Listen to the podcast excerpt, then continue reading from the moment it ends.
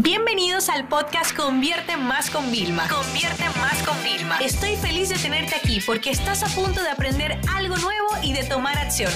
Así que prepárate para tu dosis diaria de estrategias, tácticas y herramientas para escalar tu negocio con fans, publicidad y contenidos. Bienvenidos a un episodio más de Diario de una empresaria y bueno, son las 8.44 del jueves y les grabo esto recién como llegada, ya duchada y todo de mis vacaciones que hice de lunes en la tarde a jueves en la noche. Miren, les voy a decir algo. Durante estas vacaciones yo mantuve mi plan de contenidos, ¿no? De redes sociales, porque al final nosotros prehacemos todo el contenido y yo diariamente simplemente iba escribiendo los copy, los textos que iban acompañando, ¿no?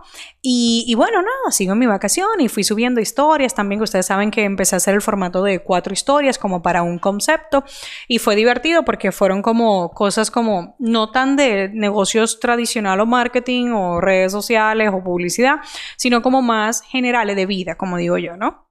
Y fíjate que durante todo esto, el lunes, eh, yo me levanté, entrené y estaba súper motivada, hice una entrevista y una persona que siempre me, hace comentarios como a la negativa, ¿no? Siempre de forma muy respetuosa, pero como negativos, me dice, no, es que eso es una exageración, tú pones como que hay que estar trabajando todo el tiempo. Y yo decía, wow. Y entonces eso me hizo reflexionar de muchas cosas. Y una es que cuando uno realmente tiene pasión por lo que hace, tú no sientes que es un trabajo, empezando por ahí. Segundo, Realmente, también, por ejemplo, otra persona me dijo, Vilma, pero desconecta, no leas. Y yo como que, ¿qué? O sea, ¿qué?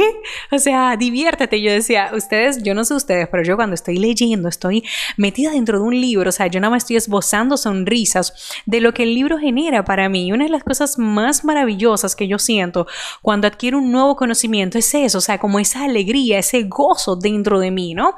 Entonces, claro, la diversión tiene muchas formas. O sea, hay un día que para mí yo divertirme, no me vale jugar mis juegos, que yo juego al Q, etcétera, o a los Candy Crush, todo esto que me encantan. Eh, no me vale ver serie Netflix porque inclusive me aburre pero sí me vale la lectura. Igual algún día no me vale la lectura porque no estoy y lo que me vale es ver esa serie de Netflix o tirarme con mi hija a echarme risas, hacer cosas, ¿no? Entonces, fíjense, lo bueno que uno tiene cuando uno ama lo que hace es que cuando te llega, por ejemplo, esos momentos de como que se te ilumina, como que se te ocurren un montón de ideas y tal, y tú puedes estar de vacaciones, es que no hay que ser hipócrita, decir estoy de vacaciones, no puedo hacer nada. No, yo siempre llevo una libreta, yo siempre llevo algo para poder tomar notas y normalmente, además me escribió una chica que está haciendo un diplomado de de neuromarketing, que justamente en esos momentos es cuando realmente a nosotros no, nos viene toda la parte de creatividad y todo y que es importante, ¿no? Hacer esos breaks para que nosotros podamos tener. Entonces, para que ustedes vean cómo hay dos, dos moralejas del comentario que recibí, le escribí a esta persona, no, es que tú tienes ayuda y eh, parecería que se hace fácil o que hay que trabajar mucho. Mira, lo primero es que, si es verdad, yo les confesé hace mucho tiempo que yo me dejo ayudar y realmente yo no tengo un cambio en mi vida en el momento en que yo comencé a pedir ayuda. Empezando, cuando yo empecé coaching, empezando pidiendo ayuda porque yo tenía ataques de pánico a volar, eh, ataques de pánico en ascensores, miedo, fobias, o sea, bueno, uno tiene también sus cosas detrás, ¿no? Y yo ahí empecé a reconocer eso, inclusive yo no quería contratar una niñera cuando ya mi hija había nacido y todo, porque yo quería ser como la super mamá, la super empresaria, la super todo. Y, o sea, tú sabes lo que es como o sea, tener la disponibilidad para poder contratar a alguien, pero tú tener un bloqueo por el qué, por el tema de las limitaciones que uno tenía y porque yo creía que yo tenía que hacerlo todo. Con el tiempo aprendí y, entendí, fue como el mejor símil, que una mamá que tiene que volver al trabajo los tres meses, ya yo tenía más, o sea, ya mí, yo tenía como, no sé, mi hija tenía como seis meses, alrededor cinco o seis meses, tiene que dejar la niña en el colegio, tiene que buscar una persona que le ayude. Entonces ahí fue como, como que respira, Vilma. O sea, tú no puedes ser buena en todo, ¿vale? Sobre todo porque yo amo mi trabajo, ¿entiendes? Y amo mi hija, amo mi familia. Entonces, sí es verdad que yo, yo tengo esa parte de ayuda, pero yo he trabajado mucho para poderlo tener, ¿ok? O sea, y ha sido como yo quizás me cohibo de otras cosas con tal de poder hacer esta otra, ¿no? Que hay. Pero realmente no depende de realmente de la ayuda, sino de la forma en cómo yo organizo mi día. Déjeme explicarle algo. Cuando yo aprendí que yo tenía que respetar mi agenda, ¿vale? Para poder, o sea, llegar a las cosas, fue como que un cambio radical. Entonces, si mi hija va al colegio de 8 a 5, yo trabajo de 8 a 5, por ponerle un caso hipotético, mi hija, lo bueno que tiene que está en un colegio donde ya puede entrar bastante horas, tengo, tengo como flexibilidad, porque es muy chiquita, no tiene ni 3 años todavía, ¿no? Entonces, yo hay días, por ejemplo, que si yo termino de trabajar temprano, lo que haría un padre, dejaría a su hijo en el colegio hasta que le toque sacar. Yo no, o sea, José y yo somos así. Y, por ejemplo, a veces vamos a comer y decimos, no nos apetece trabajar porque hemos trabajado muy duro estos últimos tres días y son las tres y media de la tarde y vamos y buscamos a la niña. Y la profesora, ah, salieron temprano y yo, sí, sí, sí, hoy nos vamos. Pero hay otros días que estamos en una reunión y literalmente, o sea, llegamos cinco minutos antes de cerrar súper apurados por el ascensor y, y la profesora, tranquila, tranquila. Y yo dije, cuando cuando veo otros niños digo, bueno, no somos los únicos padres que estamos, ¿no? Entonces, esto es lo que se llama un poco tener el balance, pero la planificación es la clave. Para yo poder tomarme estas vacaciones, yo he estado planificando esto con tiempo que significa que yo fui adelantando trabajo. Por ejemplo, el mismo lunes de las vacaciones, yo me di cuenta que tenía un break de una hora entre una reunión que tenía y un live que tenía que hacer, que además me apetecía muchísimo hacerlo con el doctor Néstor, que era del neuroliderazgo y fue chulísimo, de verdad, fue una experiencia increíble antes de irme de vacaciones. ¿Por qué hago este tipo de cosas? Lo hice antes de Navidad, hicimos un taller de pago de cuatro horas y luego nos fuimos a vacaciones. No hay nada que a mí me, me haga sentir más feliz que antes de yo desconectar, hacer algo que yo amo, que me apasiona. O sea, es como ya una rutina, ¿no?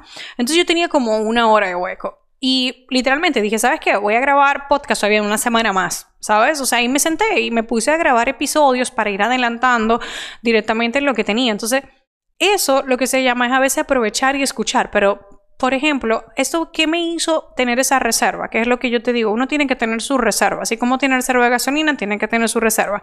¿Qué me hizo tener esto? Que esta semana, que me va a tocar la semana que viene, como me vuelvo a ir de vacaciones el viernes, entonces nada más tengo de lunes a jueves, ¿ok?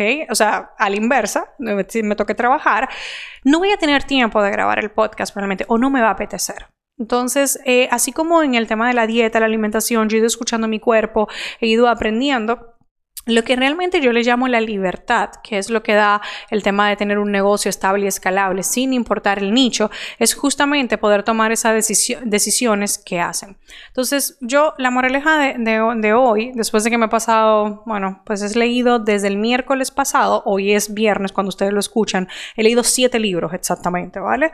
Eh, estoy aprendiendo unas técnicas de lectura ágil que luego ya les comentaré todo, ¿vale? Porque, bueno, esto es como un superpoder que estoy adquiriendo como le digo yo a la persona que contraté, que me está ayudando con todo esto. Y mm, le di, a todo el mundo le he dicho, déjame vivir el proceso, porque yo no, o sea, yo no quiero comentarte algo que esto no sea sostenible. O sea, yo soy de las personas que primero yo aprendo, yo lo implemento, cuando veo que dé resultados a por lo menos medio plazo, entonces yo lo comparto. Si no, no me siento cómoda. Igual que un libro, me preguntaban, yo os estoy subiendo por las historias cada libro, ¿vale? Cuando hoy estoy leyendo esto y ya les pongo el nombre y el autor. Vino, ¿me lo recomiendas? Mm, no puedo me escribió una hoy. No puedo porque llevaba el 30% del libro. Ahora ya lo terminé el libro, quizás ya puedo emitir otro juicio, ¿no? Entonces yo prometí que a finales de agosto, después de un mes experimentando esto y viendo todos los libros que había leído, viendo la retención, que además os estaré haciendo vídeos, ok, en YouTube.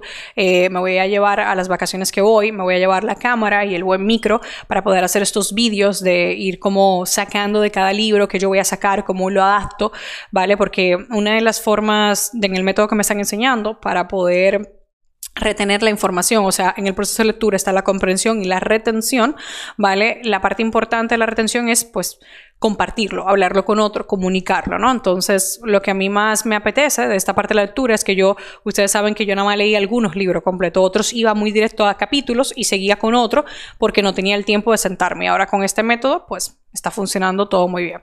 Entonces, vuelvo otra vez a la moraleja y es básicamente que ustedes, todos estos libros que estaba leyendo mucho a John Maxwell en los últimos días, eh, libros el de cómo ganar amigos, influir en la persona, o sea, de ese tipo de cosas, me di cuenta lo importante que es tú quererte, o sea, respetarte, poner tus límites, entender que tú no vives para los demás.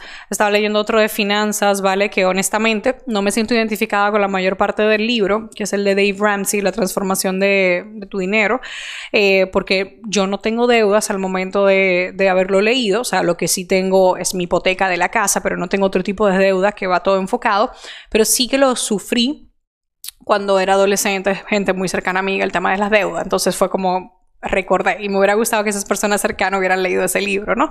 Entonces, eh, estaba bien porque había temas, a mí me interesaba sobre todo la última parte de conocer su método porque yo estudio metodologías y diseño metodologías, entonces no todos los libros que tú lees, ten en cuenta, te tienen que impactar.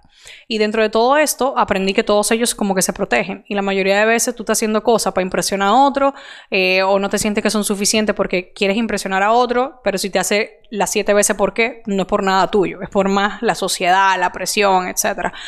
Entonces, te voy a explicar algo. Siempre van a haber personas que te van a criticar. Siempre van a haber personas que te van a poner trabas, siempre van a haber personas que no son tan positivas como tú, o quizá eres tú esa persona en el grupo y a lo mejor es una buena reflexión de que empieces a hacer. Pero ten en cuenta algo, o sea, las opiniones de otras personas, tú tienes que como que recopilarlas todas y tomar la tuya propia. O sea, esa es tu responsabilidad. Tú no te puedes movilizar por otros. Bien. Entonces, cuando llegan este tipo de comentarios, yo le, le, dije incluso a la persona, le dije, mira, tienes que tener mucho cuidado cuando emites este comentario, porque a mí me lo dices como una Vilma que lleva trabajando coaching y se lleva trabajando en desarrollo personal hace mucho tiempo y no me afecta. Al contrario, lo veo como, déjame ver qué aprendizaje saco, cómo lo comparto con ustedes para que ustedes sepan que sí, es verdad, yo recibo personalmente los que yo veo, vamos a decir, mil comentarios, mil mensajes privados que los reviso yo y hay uno negativo. ¿ok? En el equipo de soporte tú no te imaginas, o sea, los insultos que hay, sobre todo cuando son temas gratis. Eso ya es otra métrica, ¿no? Pero sí, o sea, y yo sé que a medida que vaya creciendo a más personas, pues habrá más comentarios de ese tipo y sobre todo porque yo le doy permiso a las personas para opinar, porque yo he decidido que mi estrategia es de transparencia y cercanía, entonces yo no puedo quedarme feliz cuando me dicen cosas muy bien, estoy de acuerdo y cuando no estén de acuerdo yo no me puedo irritar. Entonces, please, de verdad, o sea, te lo pido de verdad que muchas veces no estás haciendo lo que tú quieres por la presión social de que crees que tienes que aparentar o por la presión de que nadie te vaya a apoyar. Déjame decirte algo. Ni primero, ni es tarde para lo que tú quieres, ni número dos, las otras personas no son las que van a tener el problema de sueño, de conciliación de sueño que quizás tú tienes.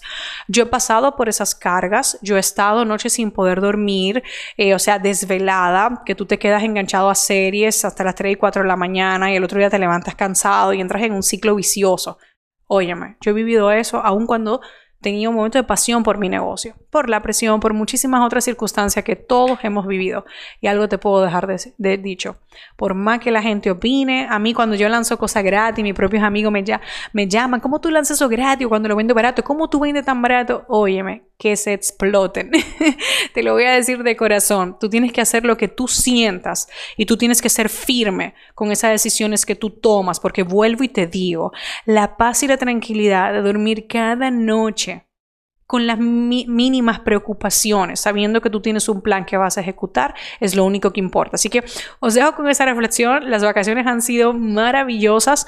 No se preocupen con el tema de los libros. Yo les prometo que ya, yo estoy haciendo un listado. Yo les prometo que a finales de agosto yo voy a sacar el listado de todos los libros que he leído y de los que mejor, eh, más impacto me hayan generado, les prometo un vídeo, así que ya van a tener también el ranking. Les deseo un feliz fin de semana a todos y espero que estéis teniendo, sin importar en qué parte del mundo, un gran final de julio. Esta sesión se acabó y ahora es tu turno de tomar acción. No te olvides suscribirte para recibir el mejor contenido diario de marketing, publicidad y ventas online.